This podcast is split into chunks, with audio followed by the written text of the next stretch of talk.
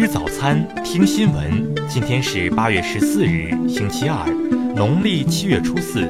雨阳在上海问候您，早安。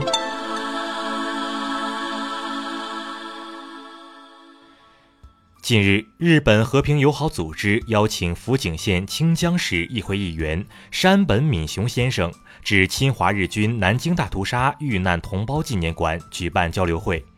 值得一提的是，山本敏雄的父亲山本武就是一名侵华日军，他随部队前往南京，参与了南京大屠杀。在座谈会现场，山本敏雄和他的兄长以侵华战争亲历者家属的身份站出来，公开了南京大屠杀的真相。战争期间，山本武写下七册日记，详细记述了包括南京大屠杀在内的侵华日军罪行。为了让更多的人了解侵华战争历史，虽然有很多日本右翼分子给他和大哥打电话抗议，山本敏雄及其兄弟还是一起自费出版了父亲的日记。山本敏雄认为，日本应该从加害者的立场上反思战争，讲述战争的残酷。再来关注国内新闻。台湾新北市新庄区一家医院昨日凌晨发生火灾，事故已造成九人死亡，十余人轻重伤。国台办发言人对火灾事故中死伤的同胞及遇难者家属表示哀悼和慰问。中国政府网昨日公布的一份文件显示，中央将制定计划生育辅助保障补助国家基础标准，并根据经济社会发展情况逐步提高。天津市静海区昨晚遭龙卷风袭击。据静海镇政府消息，龙卷风已造成二十余处房屋受损，一人轻伤。昨日下午，国家防总水利部通报称，台风摩羯登陆后，尚未接到重大险情、灾情和人员伤亡报告，详细灾情正在统计核实中。云南玉溪市通海县发生五点零级地震。截至昨晚，已造成四点八万余人受灾，十八人受伤，房屋不同程度受损六千多户。央行近日发布的一份报告显示，去年全国成年人在银行有贷款的比例为百分之三十九点七八，农村地区为百分之三十五点八六。雅思考试主办方昨日宣布，中国大陆部分雅思考点将新增雅思考试机考模式，与纸笔考试模式并行，考生可在两者之间自由选择。目前，湖南、湖北、江苏、广西、安徽等地已陆续出台国有景点降价的具体方案或计划，多数景区票价降幅达百分之十到百分之三十。再来关注国际方面。据韩联社报道，韩国总统府青瓦台发言人金宜谦昨日表示，考虑到现实条件，韩朝首脑会谈恐怕难以在九月上旬举行。美国突然宣布对土耳其钢铝加倍征税，致土耳其货币暴跌。昨日，土耳其总统埃尔多安指责美国试图偷袭土耳其。新西兰女总理日前在哺乳时被国家媒体偷拍，引发民众不满。目前，新西兰电视台已就此事道歉并删除视频。叙利亚一武器库发生爆炸，爆炸造成两栋房屋倒塌，三十九人死亡，其中包括十二名儿童。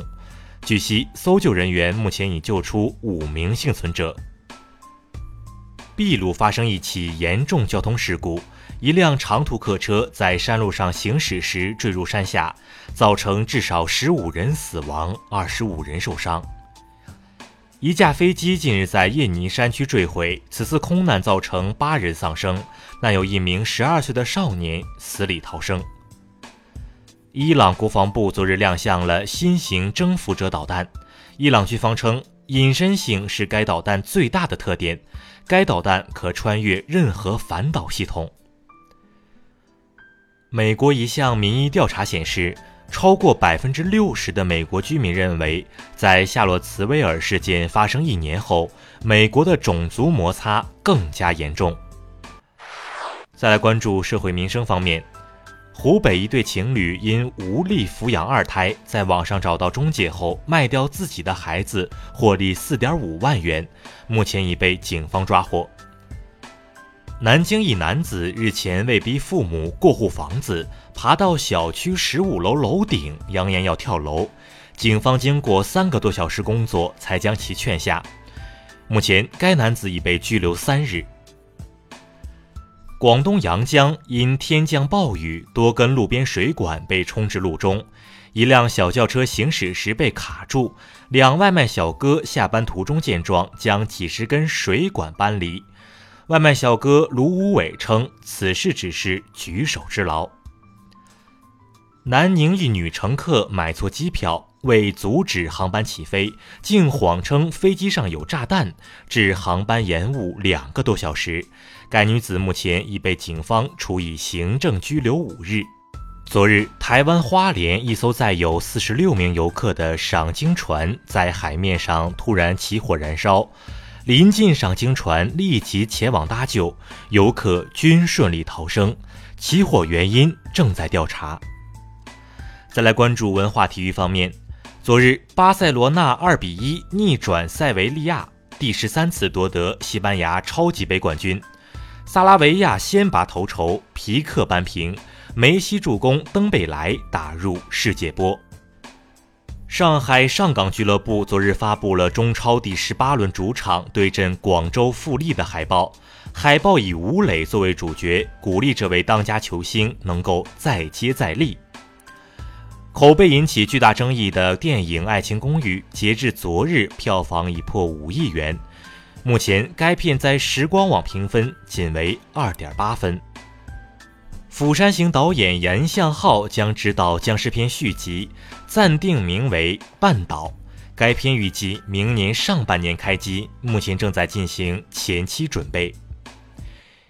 以上就是今天新闻早餐的全部内容，请微信搜索 xwzc 零二一，也就是新闻早餐拼音首字母再加数字零二一。